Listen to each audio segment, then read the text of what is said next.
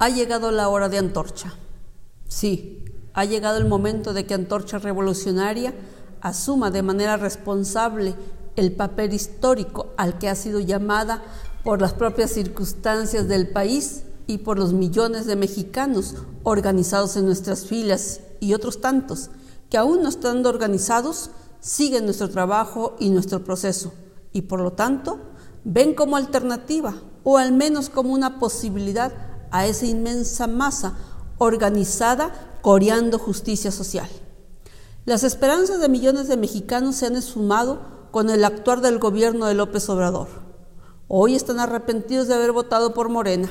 Se sienten nuevamente defraudados, engañados y completamente decepcionados por la cuarta transformación, pues su situación económica, su empleo, sus posibilidades de educarse o de educar a sus hijos, de contar con seguridad social, salud, vivienda, mejores servicios públicos, una pensión digna, etcétera, no solamente no ha mejorado, sino por el contrario, ha empeorado. La economía del país está en, en retroceso. Estamos en recesión económica, lo que trae como consecuencia inevitable mayor desempleo. Se eliminó el Seguro Popular y los presupuestos correspondientes a la atención de niños con cáncer, a las personas con VIH y en general a los hospitales públicos. De un plumazo se eliminaron los recursos para mejorar la vivienda de más de 35 millones de mexicanos que viven hacinados en condiciones deplorables. El recorte a la educación y echar para atrás la reforma educativa y prácticamente dejar en manos la política educativa a un grupo de profesores que lo que menos les interesa, como lo han demostrado a lo largo de su actuar público, es la educación. Asimismo, como lo sabe el ciudadano medianamente informado, se ha eliminado de las prioridades del gobierno de López Obrador llevar bienestar a la población a través de incrementar o mejorar los servicios públicos. De nuevo, para el presente año, no habrá recursos para pavimentar caminos rurales o calles en las diferentes colonias, ni para que llegue el agua potable, el drenaje o la luz eléctrica, ni para que se construyan clínicas ni espacios deportivos o culturales. Igualmente, las cosas no mejoran cuando de seguridad pública se habla. La política de López Obrador de abrazos y no balazos, o de acusar con su abuelita o con su mamacita a los delincuentes, no ha dado resultados buenos para los mexicanos de bien, solo quizás para los delincuentes que se sienten protegidos por esta nueva política gubernamental que día a día ensangrienta más al país y lo vuelve más inseguro, ahuyentando así al turismo y las inversiones nacionales y extranjeras. Nos amenaza una dictadura. Si antes no se respetaba el campo de acción del Poder Judicial y Legislativo, Actualmente, como ya se ha demostrado, no solamente no se les respeta, se encuentran totalmente sometidos al presidente López Obrador.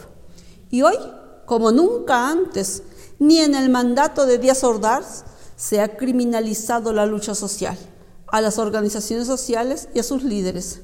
Se ha pisoteado la constitución política de nuestro país, ley que le dio origen a sus postulados la Revolución Mexicana.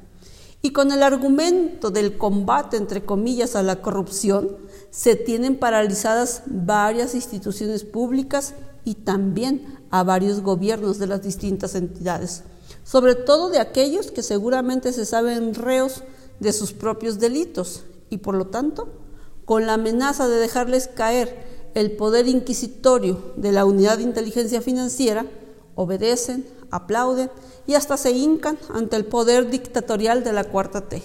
Y tienen en el abandono a sus gobernados, pues se les puede enojar el inquilino de Palacio Nacional si acaso se les atiende. Porque efectivamente el gobierno morenista de López Obrador resultó ser un fraude mayor, un continuador acérrimo del neoliberalismo, ajeno y quizás hasta enemigo de los intereses de las mayorías a pesar de lo planteado en sus discursos. Lo cierto es que, sea por ignorancia, por maldad o por servir a otros intereses o a los suyos propios, ha afectado a aquellos que dijo defender cuando era candidato y actualmente las cosas están peor en el país. La inseguridad y el desempleo han crecido, la pobreza no se ha combatido y las libertades políticas y sociales se encuentran seriamente amenazadas.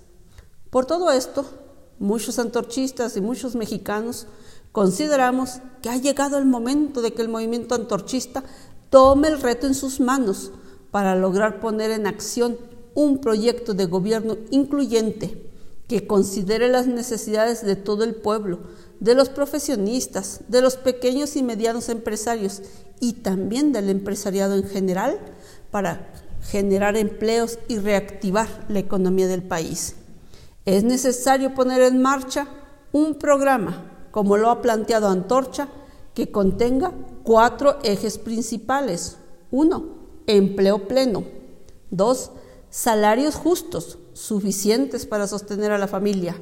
Tres, redireccionar el gasto público, es decir, se gaste más en salud, educación, servicios, etc. Cuatro, que paguen más impuestos quienes ganen más. Sabemos que para lograrlo debemos formar el partido del movimiento antorchista nacional, para que así podamos luchar democráticamente por el poder de la nación y ponerlo verdaderamente al servicio de las mayorías.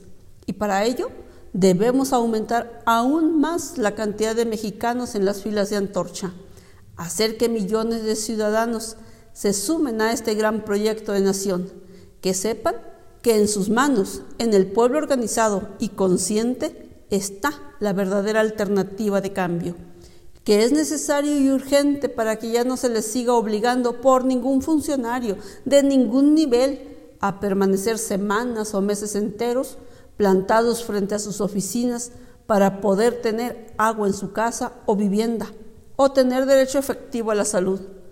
Así que mexicanos, antorchistas, sumemos fuerzas y empecemos desde hoy en nuestros municipios a trabajar arduamente para poner el poder en manos de hombres y mujeres dispuestos a trabajar por el bien de los demás.